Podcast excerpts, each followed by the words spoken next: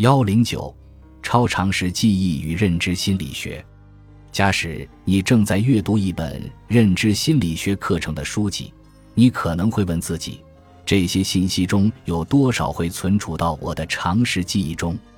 你可以在康维等人的一篇名为《关于正规教育获得的知识在特长时间中的保持：十二年的认知心理学》的文章中找到问题的答案。他们的实验考察了大批选修过认知心理学课的学生，最早的是在十二年前听过该课程。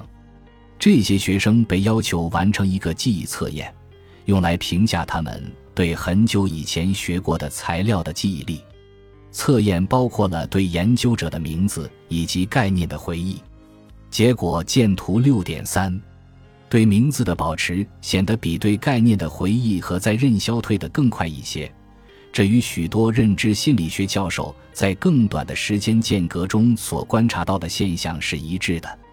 如图六点三所示，名字在任和概念在任遵循着同样的发展趋势。在图六点三 b 中，我们发现回忆名字和回忆概念的开始便出现一个急剧下降。另外一个有些出乎意料却很有趣的发现是，学习成绩和超长时程记忆成绩之间存在高相关。这说明学习活动是有益处的，也可以用来说明具有一个好记性是有益的。这些数据与先前巴利克及其同事的那个里程碑式实验的结果一致，对信息的超长时程记忆都是起先快速下降。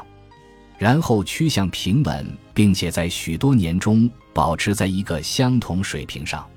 这里还需要解释一下，为什么概念会比名字保持的时间更长。可能的情况是，学生们没有很强的动机去记住新的人名，也不会努力将其纳入常识记忆之中。这些人名会与其他记忆的内容形成诸多联系，并遵循超常识记忆的原理。即一开始的遗忘速度往往较快，然后逐渐变慢。艾宾浩斯，一个似乎会被遗忘的名字，他的观点仍是正确的。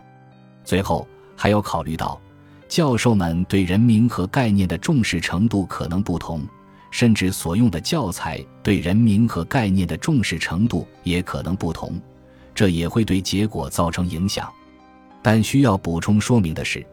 这些结果与先前对超长时程记忆的研究成果完全一致，并支持了其他人发现的主要结论。